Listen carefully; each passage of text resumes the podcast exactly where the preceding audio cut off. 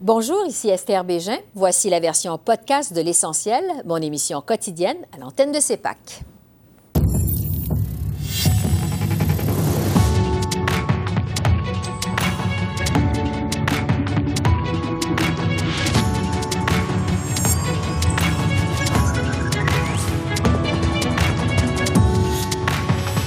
Guerre entre Israël et le Hamas. Ottawa écarte la demande d'un cessez-le-feu pour l'instant. On en discute avec notre panel de députés.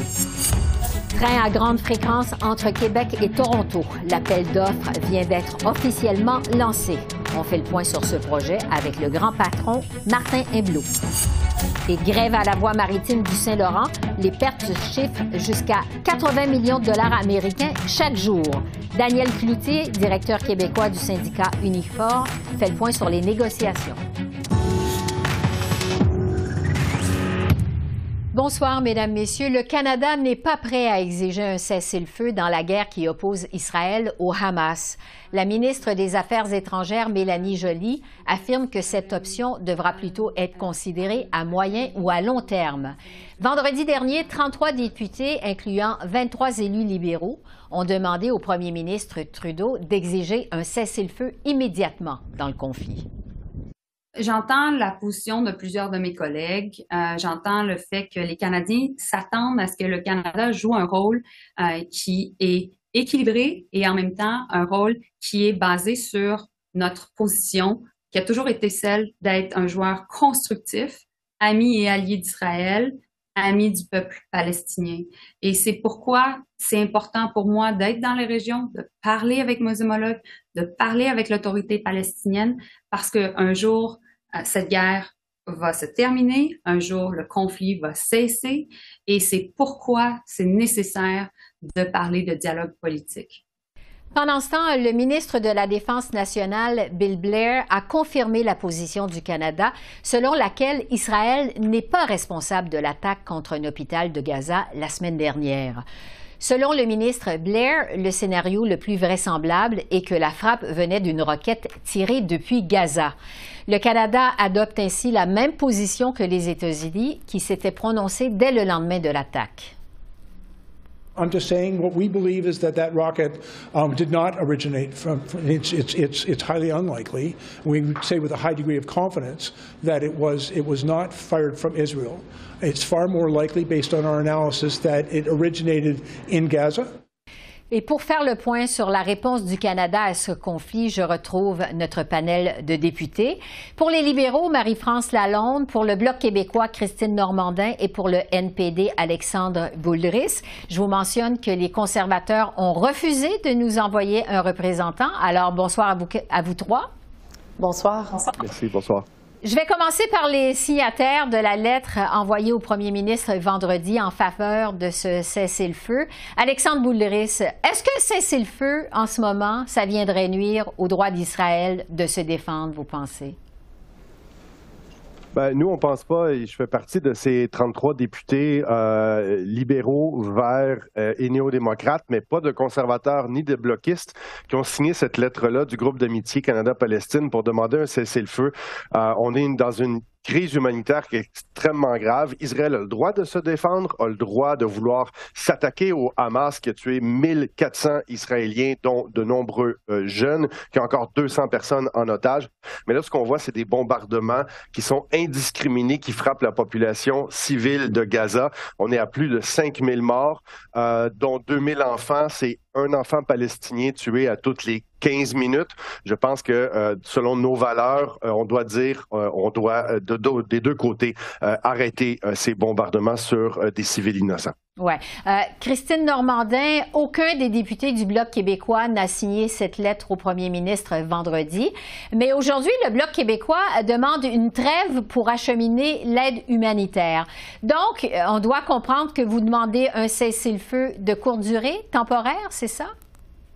Exactement, parce qu'un cessez-le-feu généralisé, ce que ça fait finalement, c'est que ça permet au Hamas de, de regrouper ses forces et euh, combien de temps ça prendra avant qu'il y ait une nouvelle attaque. Effectivement, ça nuit au droit d'Israël de se défendre. Et on revient au statu quo ante qui est absolument intenable si on veut. Euh, à, long terme ou euh, idéalement à moyen terme, avoir de réelles négociations au niveau de la paix. Donc, ce qu'on souhaite, c'est qu'il y ait un cessez-le-feu, un cessez-le-feu négocié, parce qu'on peut pas s'attendre du Hamas à ce qu'il y ait un cessez-le-feu généralisé, un cessez-le-feu négocié pour permettre l'acheminement de matériel humanitaire euh, et pour que les gens puissent se rendre aussi de leur maison jusqu'au corridor humanitaire qui devront être maintenus par la suite. On, on sent dans le contexte que c'est une position qui est raisonnable, qui est euh, qui, qui peut être mise en œuvre aussi parce que un cessez-le-feu, autant on le souhaite. Là, on, aimerait ça qu'au bout de 75 ans d'hostilité, on puisse dire aux, deux belligérants, ben arrêtez, là, ce serait, ce serait le, temps. Ça arrivera pas, mais c'est un, vœu pieux. Mais dans le contexte où on doit être aussi réaliste, il me semble que c'est la meilleure des solutions à privilégier et c'est ce qui est demandé euh, également par l'ONU, euh, ce qui est discuté présentement euh, par le Parlement européen aussi. Marie-France Lalonde, cette histoire de cessez-le-feu, on l'a vu, ça suscite des tensions dans votre propre caucus. Jusqu'à quel point cette question, ça divise les libéraux? Écoutez, on était très clair au tout début que nous soutenons Israël dans son droit de se défendre. la protection des civils est primordiale et j'étais très fière de voir l'engagement du gouvernement du Canada ce week-end, particulièrement lorsque la ministre Joly et le ministre Aman étaient en Égypte et on a euh, annoncé un engagement de 50 millions de dollars supplémentaires justement pour cette aide humanitaire. Ça va amener l'engagement du gouvernement à 60 millions de dollars pour permettre d'aider les gens à Gaza dans le corridor humanitaire qui a été créé avec Israël et Égypte. Je crois que même ce week-end, l'aide commençait. On parle de l'eau, la nourriture, l'aide euh, médicale. Donc, notre gouvernement est là pour euh, aider euh, les gens qui ont des besoins humanitaires. Oui, l'aide humanitaire qui a commencé en fin de semaine, effectivement. Mais pourquoi pas un cessez-le-feu maintenant, en ce moment? Mais écoutez, euh, c'est important pour nous d'appuyer Israël dans son droit, euh, de se défendre de l'attaque terroriste qui a tué euh, dans des circonstances inimaginables des gens, des personnes, des enfants des femmes euh, dans des festivals. Donc, nous sommes là, mais par la même occasion, nous voulons soutenir ce corridor humanitaire qui va permettre aux gens qui sont à Gaza euh, d'avoir une aide humanitaire pour leur permettre d'avoir de l'eau, de la nourriture et de l'aide médicale. Oui. Euh, la ministre Joly a aussi dit aujourd'hui qu'il faut préparer le terrain à moyen et à long terme en prévision de la fin des hostilités. Euh, Christine Normandin, qu'est-ce qui pourrait être fait par le Canada à cet égard, selon vous? Mais déjà de, de, soutenir euh, les demandes qui sont faites par d'autres acteurs internationaux, notamment celles qu'on présente d'une trêve, ne serait-ce que maintenant. Euh, je pense que c'est un bon début. Ce qui me donne de l'espoir que ce genre de choses-là peut être mis en place, c'est qu'on a vu qu'il y, y, a des otages qui ont commencé à être libérés grâce au pourparlers, par exemple, avec le Qatar, qui a des, des contacts avec les deux belligérants. Et ce qui me fait, ce qui me permet peut-être d'espérer à long terme qu'il puisse y avoir une fin à ce conflit-là, c'est d'une part si euh, Israël réussit à déraciner ne serait-ce que la portion militaire du Hamas et, qui, dont le but ultime est la destruction d'Israël. On peut pas avoir de, pour, de pourparler de paix dans ce contexte-là. Et d'autre part, il y a plusieurs euh, observateurs internationaux qui croient qu'il y aura à court terme un changement de gouvernement du côté d'Israël parce qu'on peut pas, on peut difficilement s'imaginer des pourparlers de paix avec un Netanyahou qui à l'époque a pourfendu les accords d'Oslo et qui est à la tête d'un gouvernement d'extrême droite. Donc on peut espérer qu'avec ces, deux changements-là de part et d'autre du côté des belligérants, il y aura peut-être une meilleure ouverture à des pourparlers de paix, ce que la situation actuelle ne permet pas et ce qui serait cristallisé par un cessez-le-feu à long terme. Donc, il y a cette, cette donnée-là aussi qui entre en ligne de compte dans le fait de demander ne serait-ce qu'une trêve temporaire qui est réaliste, qui peut être négociée entre les parties versus un cessez-le-feu qui nous ramènerait à la case départ et rebelote. On reverrait euh, ce qu'on a vu dans les dernières années Alexandre Bouléris, qu'est-ce qui pourrait être fait par le Canada à moyen et à long terme? Ben, il faudrait être clair avec le gouvernement Netanyahou qui doivent cesser cette punition collective sur les 2,3 millions de Palestiniens qui sont coincés à Gaza. Hein. C'est une prison à ciel ouvert, on ne peut pas sortir de là. Et parlant de, droit, quand les libéraux nous disent euh, il faut respecter le droit international, mais la punition collective et le fait de faire un siège sur une population civile comme ça de 2 millions de personnes, c'est également à l'encontre du droit international de priver les gens d'eau, de médicaments, de carburant. Euh, on a un système de santé qui est en train de s'effondrer carrément à, Gaza. J'ai parlé avec des gens dans les derniers jours. Il y a même des risques de choléra et de maladies qui vont se répandre parce qu'ils ont de la difficulté à gérer les, cadavres. Ils n'ont pas de chambre réfrigérée pour s'occuper des corps des gens qui ont été euh, décédés, qui sont fait bombarder par, euh, en ce moment. Alors, il faut libérer les otages israéliens, et, mais le Canada doit être beaucoup plus clair, les libéraux doivent être beaucoup plus clairs pour dire à Israël que combattre la Hamas, c'est une chose, bombarder de manière indiscriminée une population puis faire une punition collective, c'est contre le droit international. Oui. Euh, Marie-France euh, Lalonde, vous venez d'entendre euh, les suggestions de vos collègues. Qu'est-ce que vous en pensez? Écoutez, je vais y aller sur un point. Le 7 octobre dernier, le peuple israélien a été attaqué par une organisation terroriste, le Hamas. Des centaines, des milliers de vies ont été perdues. Israël a le droit de se défendre, mais comme fier Canadien, Canadienne, j'entends ce que les gens disent, c'est le droit humanitaire. Et c'est pour ça que nous avons mis en mesure, du tout début, la ministre Joly a été en contact avec le premier ministre et le ministre Blair avec ses homologues pour pouvoir discuter de façon régionale pour aider et amener ce corridor humanitaire. N'oublions pas non plus que le Hamas a des otages et des otages canadiens. Donc notre demande a toujours été assez ferme. Ils doivent euh, laisser aller les otages. Et comme ma collègue du Bloc le mentionnait, on était fiers de voir que deux. Mais il y a encore des Canadiens qui ont besoin de sortir. On va continuer de travailler pour les Canadiens et les Canadiens, les Canadiennes qui sont là et qui doivent sortir. Donc, on est tous en mesure de, de faire des prédictions. Écoutez, je n'irai pas sur les spéculations du Bloc québécois par rapport au gouvernement d'Israël. Nous, on fait des actions concrètes. On va aider les gens dans le besoin à Gaza. Nous comprenons que cette aide humanitaire, elle est d'importance primordiale. C'est ça qu'on fait. Par la même occasion, nous devons aussi dire à Hamas que ces actions euh, ont des conséquences. Il doit libérer nos otages et c'est ce qu'on a demandé depuis le tout début. Évidemment, on continue à suivre ce conflit euh, de près et la réponse du Canada. Merci beaucoup à vous trois. Merci. Au revoir. Merci beaucoup. Le projet de nouveau train à grande fréquence dans le corridor Québec-Toronto vient de franchir une étape importante. Les appels d'offres pour ce projet, qui s'élève à plusieurs milliards de dollars, sont finalement lancés. Son nouveau nom sera dévoilé sous peu, celui de VIA TGF, l'entité aux commandes du développement, demeurera le même. Je retrouve Martin Imblot, le nouveau patron de Via TGF, qui est une filiale de Via Rail. Bonjour, Monsieur Imblot. Bonjour, Mme Bégin. Votre mandat, c'est donc de développer un train à grande fréquence entre les villes de Québec et Toronto. C'est un projet qui est ambitieux. On en parle d'ailleurs depuis pas mal d'années. Euh, je vous demanderai d'abord, qu'est-ce qui est dans les cartons en ce moment, au moment où on se parle?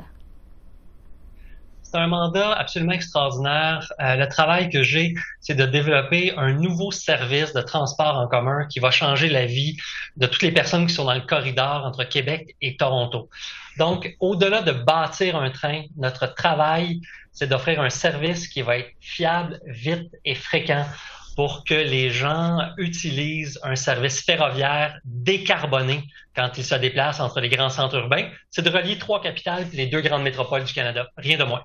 Ouais. Et on parle de la construction de rien de moins que 1000 km carrés, 1000 km de voies ferrées entre les villes de Québec et Toronto. C'est bien ça. Ouais, le trajet serait, ou le tronçon serait d'environ le 1000 km. Euh, qu'est-ce qui existe déjà? Qu'est-ce qu'il faut construire? Ça, ça va être un, amalgame de tout ça.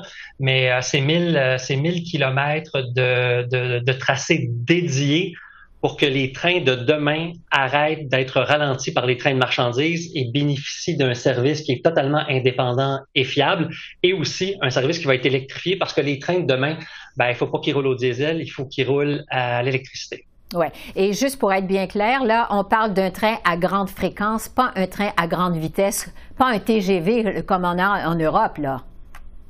Ben, vous savez, euh, moi, j'aime pas l'opposition entre fréquence et rapidité parce que euh, mm-hmm. on oppose des choses qui n'ont pas lieu d'être.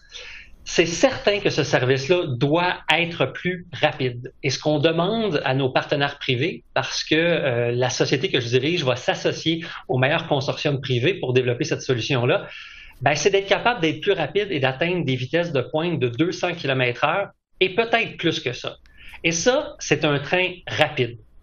Mais la rapidité, ça suffit pas. Il faut aussi que ce train-là soit fiable, fiable en étant euh, sur des tracks qui sont dédiés et fréquent en doublant le nombre de départs entre les grands centres. Donc, ce train-là, là, pour changer la façon dont les gens se déplacent, il faut qu'il soit trois choses et non pas une seule. C'est plus rapide, plus fréquent et plus fiable. C'est comme ça que les jeunes de demain vont arrêter de prendre leur voiture solo pour se déplacer dans ce corridor-là puis qu'ils vont sauter dans le train. Ouais, mais juste pour nous donner une idée, ça prendrait combien de temps parcourir la distance en Québec et Toronto, par exemple?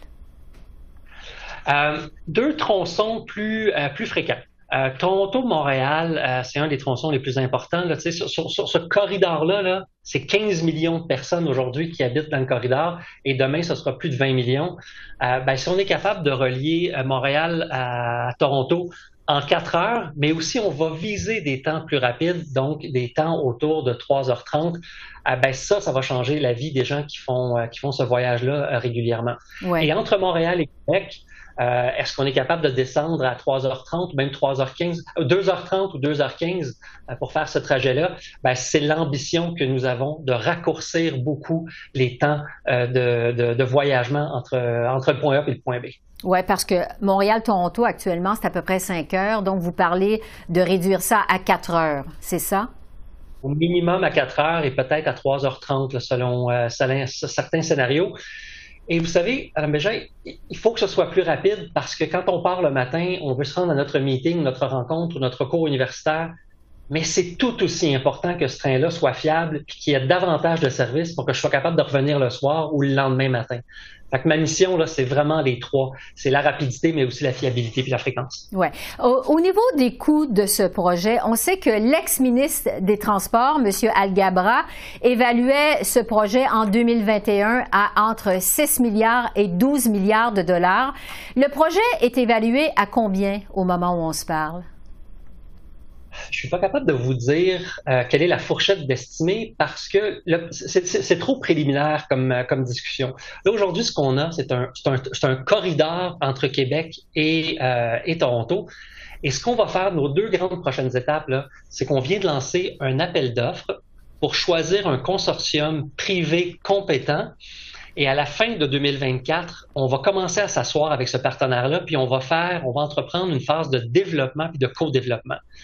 Ben, c'est pendant cette phase-là qu'on va déterminer il y a combien de rivières, combien d'arrêts, où est-ce qu'on part, c'est quoi le choix technologique. Et à ce moment-là, Madame Bégin, je pourrais vous dire euh, quels sont les estimés de coûts euh, dont il est question. Mais d'ici là, j'ai toutes les chances de me tromper parce que les paramètres du projet, la, largeur de la patinoire n'est même pas encore définie. Oui, mais euh, quand le ministre Gabra, El Gabra parlait de 12 milliards, est-ce que c'est dans cette fourchette-là, vous pensez? Ça pourrait être dans cette fourchette-là? Ben, je répéterai pas ce que la, fourchette du ministre. Euh, je, ne la connais pas, la fourchette du ministre. Euh, moi, je vais vraiment me retenir avant de lancer des dates précises et des chiffres précis. Parce que ce que j'aime faire quand je développe des projets, Madame Bégin, euh, c'est de les réussir puis de les livrer comme ça doit être et non pas de faire des, des annonces ou de lancer des chiffres trop rapidement. Donc, on va se presser lentement je vais vous tenir informé quand j'aurai plus de chiffres à avancer, mais c'est sûr que c'est l'un des projets d'infrastructure les plus importants du pays. Donc, la facture est conséquente. Cela dit, vous me permettrez ce commentaire-là, je veux aussi qu'on commence à réfléchir à combien ça coûte de ne pas faire ce projet-là. Combien d'autoroutes il faut construire pour ajouter 5 millions de voitures qui vont être sur les, les routes du Québec et de l'Ontario? C'est quoi les coûts environnementaux? C'est quoi les coûts de productivité de ne pas faire ce projet-là? Eh bien, mon intuition me dit que ça coûte beaucoup plus cher aux Canadiens de ne pas faire le projet que de le réaliser. Ouais. Euh, on sait qu'il n'y a pas vraiment de tradition de prendre le train au Canada, comme c'est le cas, par exemple, en Europe et au Japon. Vous parliez des jeunes tout à l'heure. Euh, quelle clientèle vous visez avec ce train à haute fréquence? Les travailleurs qui sont dans le corridor qui aujourd'hui se déplacent avec leur voiture ou pas suffisamment en train et via qui fait un travail exceptionnel mais qui n'est pas capable d'ajouter des trains ou encore qui prennent leur voiture. Donc, c'est les gens de la communauté d'affaires qui veulent être capables de travailler quand ils se déplacent et être efficaces. C'est aussi les familles et les communautés qui sont dans ce corridor-là. 5 euh, millions de personnes de plus au cours des 20 prochaines années dans ce corridor-là. Il va falloir les desservir d'une certaine façon. Euh, puis aussi les, euh, les touristes. Donc, c'est trois grandes catégories, mais c'est d'abord et avant tout les résidents et les, citoyens du Québec puis de l'Ontario qui déjà se déplacent là-dedans. Il y a 4 millions de passagers aujourd'hui qui se déplacent dans ce corridor-là. Ben, au milieu du siècle, ça va être de 17 à 20 millions de personnes qui vont prendre le train si le service est efficace, comme je l'ai décrit tout à l'heure. Le gouvernement Trudeau n'a toujours pas donné son aval au financement de ce projet. Est-ce qu'un changement de gouvernement pourrait signer son arrêt de mort?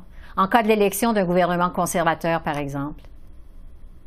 Moi, Madame Bégin, mon travail, c'est pas de, faire de la politique. J'ai un mandat qui est clair euh, et mon travail, c'est de m'assurer que les collectivités et les communautés qui sont dans ce corridor-là, dans les prochains mois, ils vont réaliser qu'ils ne peuvent pas se permettre de ne pas avoir cette colonne vertébrale canadienne qui va relier les autres services de transport en commun.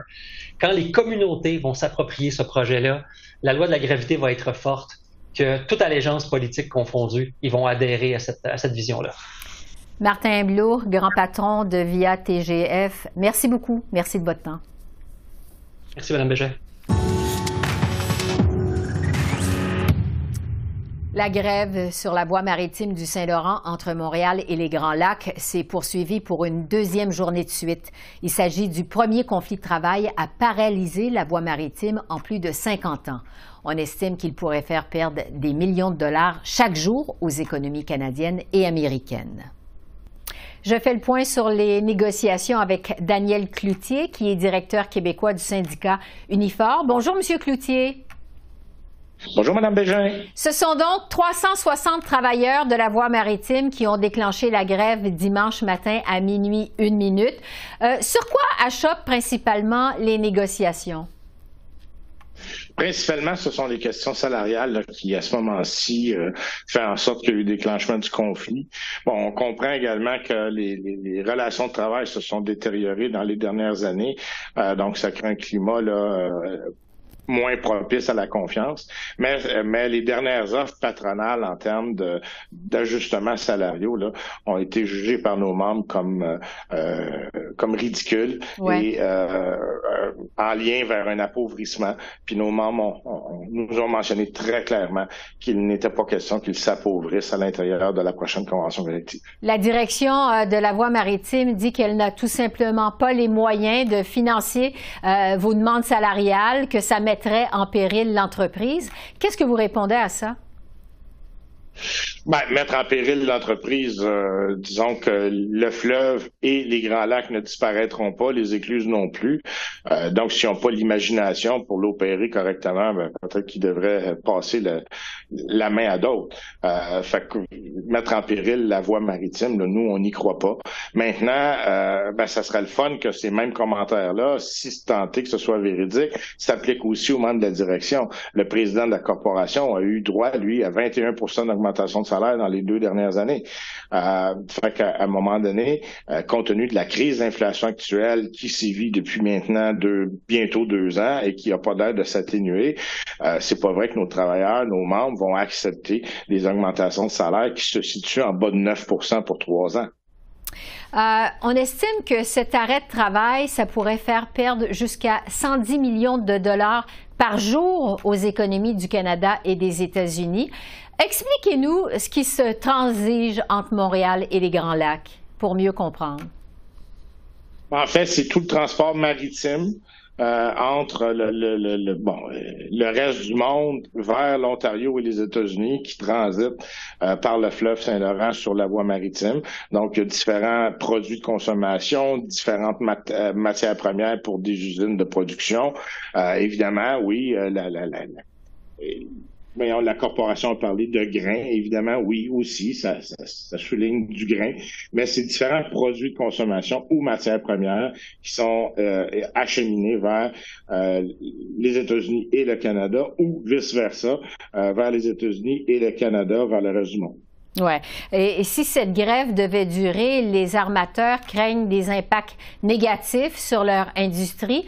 Euh, quel genre d'impact, justement, la grève pourrait avoir sur l'économie et sur les chaînes d'approvisionnement surtout? Ben, euh, euh, c'est dur de dire exactement quels sont les impacts que ça pourrait avoir, mais euh, notamment au niveau de, l'accès aux matières premières, ça pourrait vouloir dire que certains milieux de production devront ralentir ou interrompre momentanément la production à défaut de recevoir les matières premières nécessaires. Et, donc, et puis là, ben, le, temps des fêtes arrive. Est-ce que tous les produits destinés à au-dessous de l'arbre de Noël vont être présents si ça se règle pas rapidement, ben, on peut penser qu'il y aura des impacts aussi. Toutefois, euh, nous, notre objectif, c'est pas de faire la grève pour faire la grève.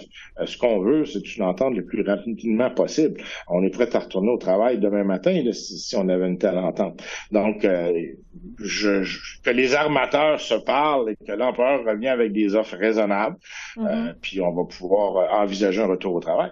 Entre-temps, euh, votre employeur, qui est la Corporation euh, de gestion de la voie maritime du Saint-Laurent, euh, demande au Conseil canadien des relations industrielles d'obtenir une exemption pour le transport des céréales. Est-ce que ça pourrait être une possibilité? Est-ce que vous êtes ouvert à ça?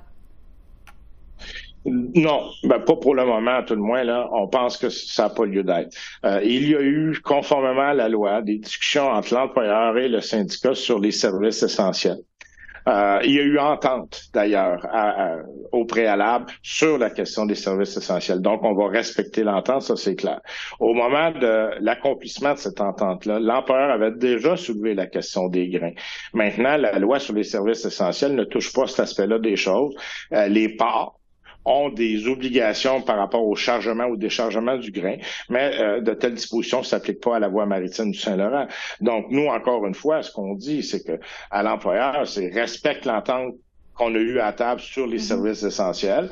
Puis au lieu de, concentrer à, essayer de nous bloquer à faire la grève, prends la même énergie, viens nous faire des offres à la table de négociation et euh, on va le régler, le conflit. Ouais. Revenons justement euh, aux négociations parce que vous dites que vous voulez que ça se règle euh, le plus vite possible. Vous en êtes où? Est-ce qu'il y a des discussions en vue? En ce moment, non. Euh, rien d'officiel. En fait, l'employeur, peu avant minuit samedi, euh, est venu nous dire qu'il n'y avait pas l'autorité de faire une offre euh, différente de celle qu'il avait fait, qui se situe, je le répète, en bas de 9% et qu'il n'y aurait pas de rencontre prévue le lendemain ou dans les jours suivants. Donc, pour l'instant, nous, on attend que l'employeur nous fasse signe. On demeure disponible à tout moment, mm-hmm. et mais il faut que l'employeur, comme je dis, on peut pas danser le tango tout seul. Oui. Et puis, on demande euh, à Ottawa d'intervenir dans ce conflit pour que ça se règle le plus vite possible. Euh, est-ce que vous craignez la possibilité d'une loi spéciale pour vous forcer à retourner au travail? À court terme, non. Je pense que le gouvernement et tous les partis comprennent que la meilleure entente possible, c'est une entente négociée. C'est ce qui va assurer là, euh, non seulement euh, le retour au travail le plus rapidement possible, mais le maintien de bonnes opérations dans un climat de travail sain pour les, années qui s'en viennent.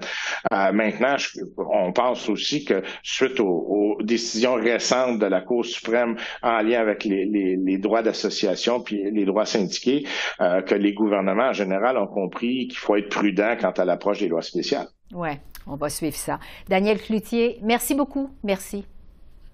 Merci à vous. Au revoir. Au revoir. Alors voilà, c'est comme ça qu'on a vu l'essentiel de l'actualité de ce lundi 23 octobre sur la colline du Parlement à Ottawa. Esther Bégin qui vous remercie d'être à l'antenne de CEPAC, la chaîne d'affaires publiques par câble. Je vous souhaite une excellente fin de soirée et je vous dis à demain. Au revoir.